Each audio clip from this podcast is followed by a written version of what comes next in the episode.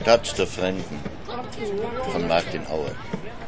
wasinde malkol kokoti da malkol shabara sinadi pateri chlo matsma kuma de selecta wacha wese shabam wese badu modem hai dadi wese badu modem hadu badu wese badu modem hatta de wese badu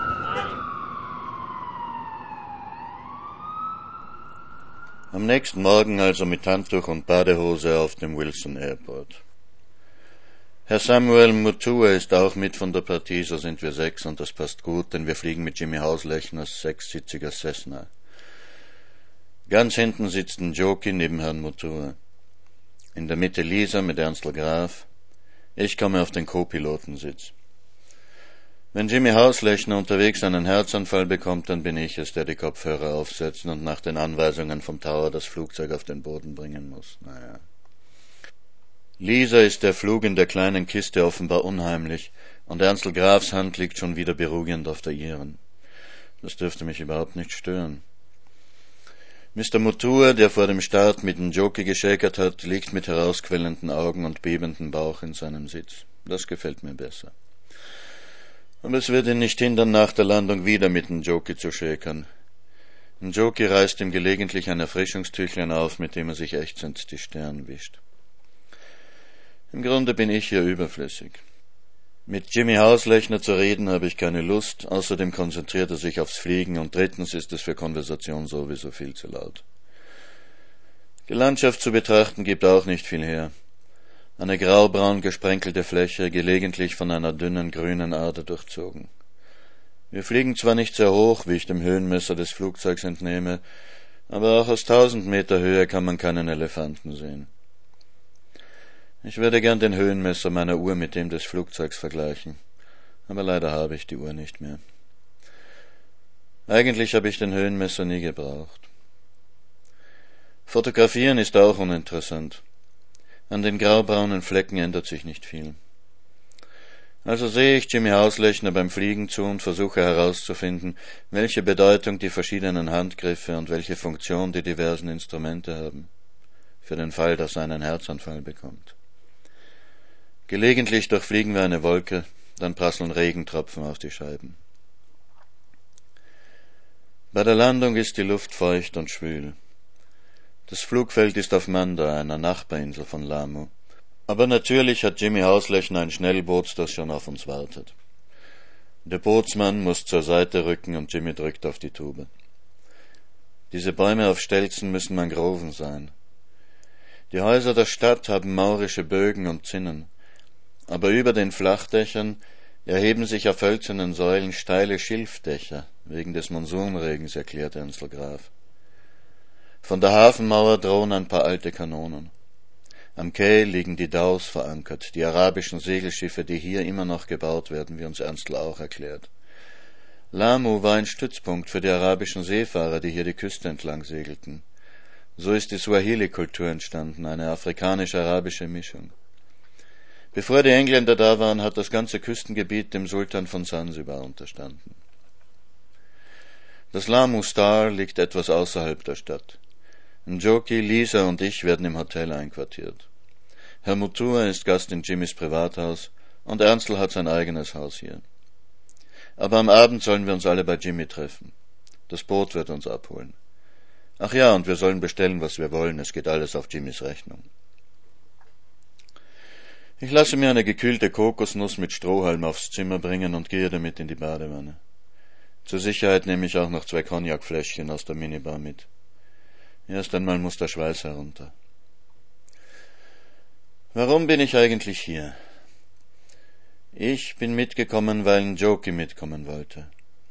Aber warum haben Sie mich überhaupt eingeladen? Nun ja, Sie haben uns eingeladen, Lisa und mich. Wahrscheinlich dachten Sie, Lisa würde ohne mich nicht kommen. Als dem Ernstl klar geworden ist, dass mit Lisa und mir sowieso nichts mehr läuft, war es zu spät, um mich auf höfliche Art loszuwerden. Und dann habe ich Jan Joki mitgebracht. Und die gefällt dem Jimmy Hauslechner. Und dem Herrn Mutua auch. Und bei der Party heute Abend wird man schon sehen. Und was hat ein Joki eigentlich vor? Die Friday Mail hat keine Gesellschaftskolumne. Warum ist Jockey überhaupt ins Goethe gekommen?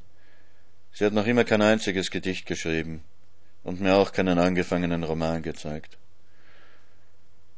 Sie muss gehofft haben, dass sie durch mich Zugang zur Österreicher Klick in Nairobi kriegt. Und wenn sie nicht an Society News interessiert ist, dann wird es wohl was Politisches sein. Jeder spielt hier sein Spiel, und mich hat wieder keiner eingeweiht. Und dann überlege ich noch einmal. Eigentlich hat Lisa die Einladung schon vor mir angenommen. Jimmy Hauslechner hätte auf der Party bei Lufts überhaupt nichts davon erwähnen müssen. Warum also bin ich hier?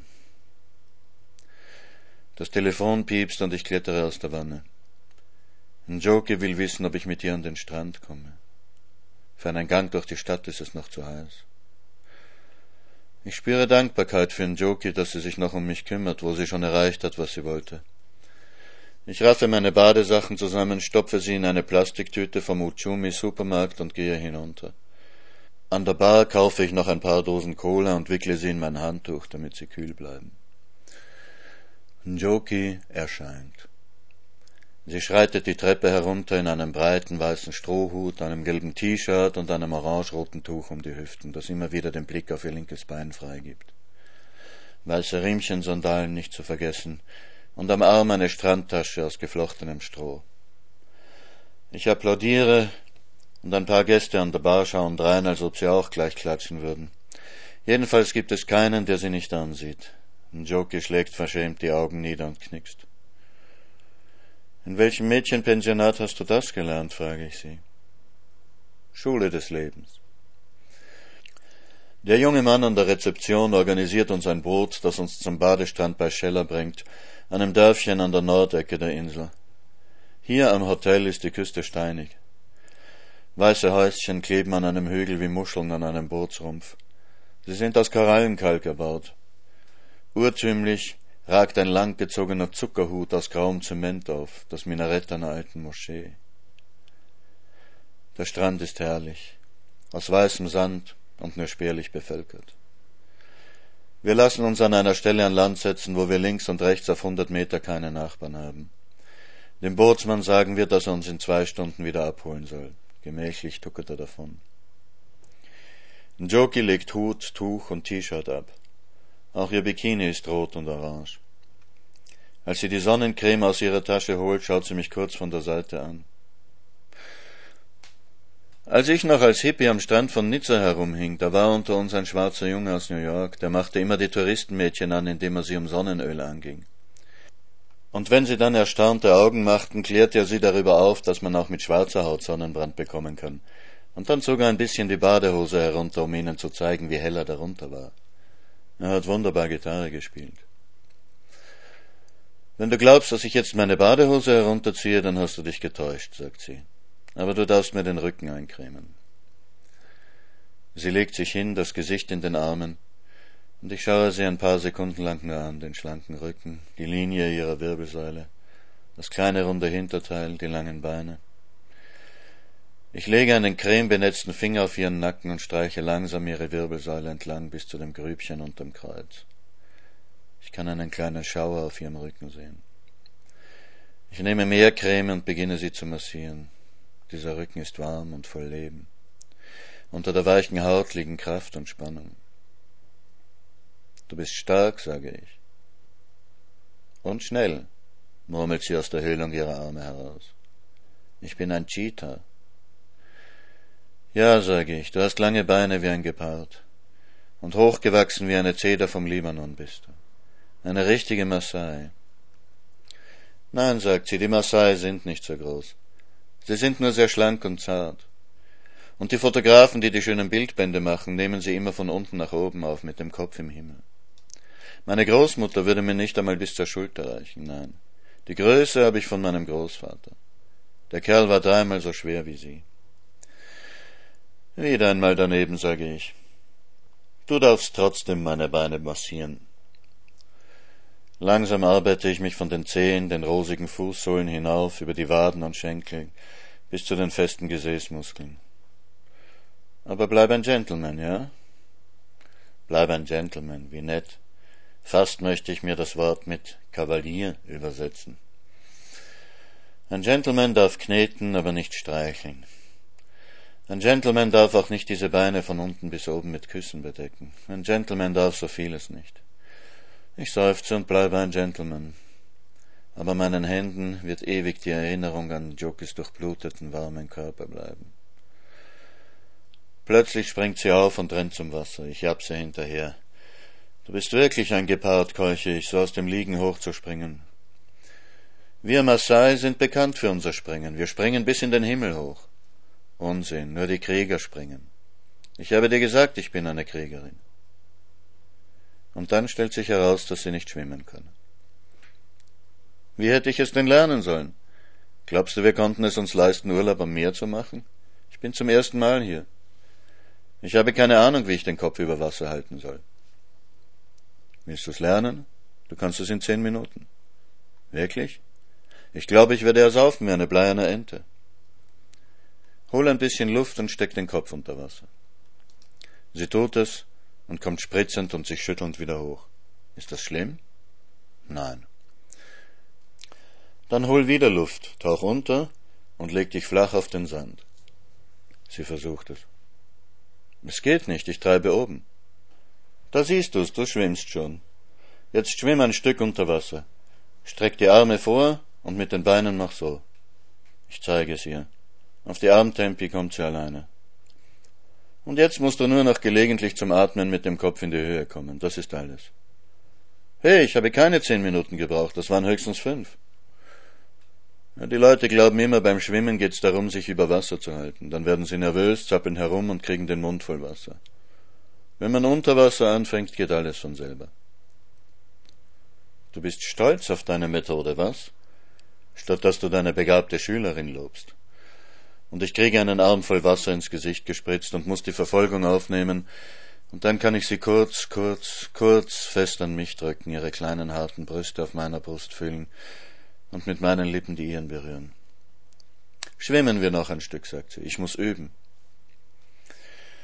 Dann liegen wir, nachdem Joki auch mich eingecremt hat, nebeneinander in der Sonne. Ich habe die Augen geschlossen und horche auf ihren Atem, der ganz leicht geht, kaum zu hören im Rauschen der Wellen. Die Sonne brennt rot durch meine Lieder. Dann, nach einer Weile auf Deutsch, sag mir dein schönstes Gedicht. Ich mache die Augen nicht auf, sage nichts. Ihr Atem geht so leicht wie vorhin. Die Sonne brennt rot durch meine Lieder. Sie drängt mich nicht.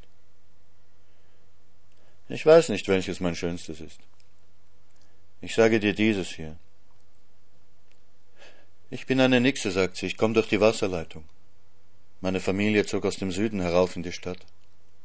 Meine Familie wohnt in einem Aufzug im 18. Postbezirk wenn sie beim Frühstück sitzen, tunkt immer der Zahnarzt aus dem zwölften Stock seinen Mantel in ihren Kaffee. Und sie sagt, oh Mann, oh Mann, oh Mann, wie ich dich liebe. Und im Stadtpark ist es so hell heute, die Luft ist wie Silber. Und Baby kriegt Eiscreme und bekommt einen Erstickungsanfall. Und eine kleine fliegende Kamera macht Fotos von uns mit rosa Schleifchen. Und der Brezelmann geht pleite vor unseren Augen. Und sie sagt, oh Mann, oh Mann, oh Mann, wie ich dich liebe. Das sind vielleicht herrliche Zeiten, sagt sie. Für alles gibt es Gratisgutscheine. Und gestern habe ich mich versichern lassen, gegen Todesangst und Melancholie. Und alle haben jetzt Telefon im Auto, eine Kreditkarte und eine Versicherungsnummer. Und sogar die Polizisten tragen Lebkuchenherzen im Haar. Und sie sagt, oh Mann, oh Mann, oh Mann, wie ich dich liebe. Ich bin eine Nixe, sagt sie, ich kann nicht ertrinken. Aber immer wenn ich Goldfische sehe, wird mir ganz furchtbar schlecht. Und vielleicht bricht morgen der Frieden aus, dann gehen wir ganz groß einen saufen. Und vielleicht bricht er nicht aus, aber das erfahren wir dann schon. Ich spüre einen Schatten auf meinem Gesicht. Als ich die Augen öffne, ist ein Jokis Gesicht über meinem. Für wen hast du das geschrieben? Ich schaue sie an, schüttle den Kopf und schließe die Augen. Ich spüre ihren Kopf auf meiner Brust, ihren Arm. Ich lege meinen Arm um ihren Rücken. Ich habe das Lied für Simone geschrieben vor Jahren. Sie hat es mit ihrer Band gesungen. Ob sie gewusst hat, dass sie selbst gemeint war, weiß ich nicht. Ich hoffe das nicht. Simone war nicht die Nixe. Ich hatte nur gewünscht, dass sie es sein sollte. Einer meiner kostbarsten Momente war, als sie mich bei einem Konzert auf die Bühne gebeten hat, um das Lied mit ihr zu singen. Ich halte den Joke im Arm und die Sonne brennt rot durch meine Lieder. Ich halte den Joke im Arm. Ich spüre ihren Atem auf meiner Brust. Schritte nähern sich. Jockey macht sich los. Ich öffne die Augen. Want board, Mister? Sailing Trip? Drei Beach Boys kommen auf uns zu, eingeölte Körper, eingeölte Haare, Tücher um die Hüften, geschmeidig trainiert. One sailing trip, mister? One Bicom, handmade from coconut shell, pretty souvenir for lady. Want massage, mister? Give you good massage. Eingehüllt auch das Lächeln. Die Geschäfte müssen schon schlecht gehen, wenn die Jungs auch Herren in Damenbegleitung ihre Massagedienste anbieten. Maybe lady too want massage. Mister can watch. Okay, now fuck off, brülle ich und springe auf. Piss off, scram, off with you!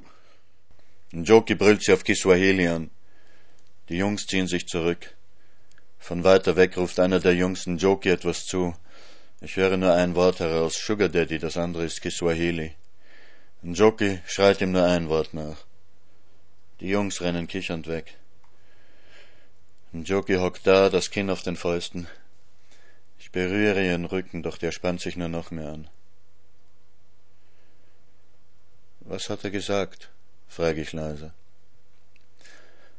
Er hat gesagt, Sie werden mir meinen Sugar Daddy schon nicht ausspannen. Und der Sugar Daddy bin ich? Ein Sugar Daddy ist ein Mann, der einem Mädchen die Miete zahlt, damit sie mit ihm ins Bett geht. Er wollte damit sagen, dass ich deine Hure bin. Gehen wir, sage ich, das Boot wird bald kommen.